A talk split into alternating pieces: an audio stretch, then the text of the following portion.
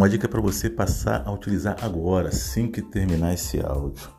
Se desliga de notícia ruim. Quanto tempo do dia você perde? Primeiro lendo ou assistindo e depois discutindo com familiar, com amigo, com vizinho, coisas ruins em tudo, seja em economia, em política, em violência. Não é que você vai se alienar e não saber o que está acontecendo. Mas dá aquela batida na notícia ruim e fala, ah, tá, tá bom, ponto. E foca nas boas. Então, viu uma notícia boa? Vai lá, olha, entra naquela energia.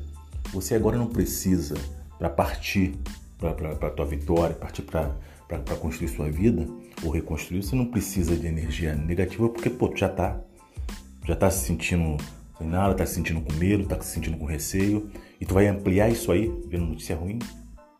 Tem que ser o contrário. Então foque em notícia boa.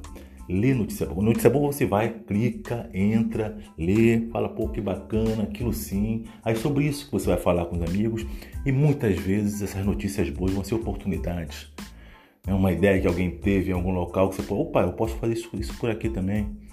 Tá? E tu pode até encontrar seu caminho no momento desse. Certamente você não vai encontrar nenhum caminho ou nenhuma boa ideia, nenhuma boa sugestão numa notícia ruim. Muito difícil.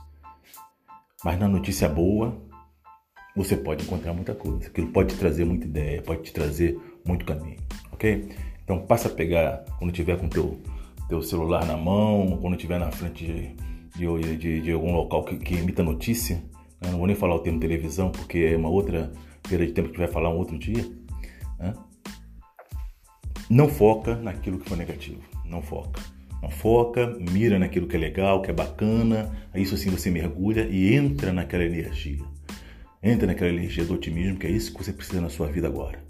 É isso que você precisa na sua vida agora. Vamos lá.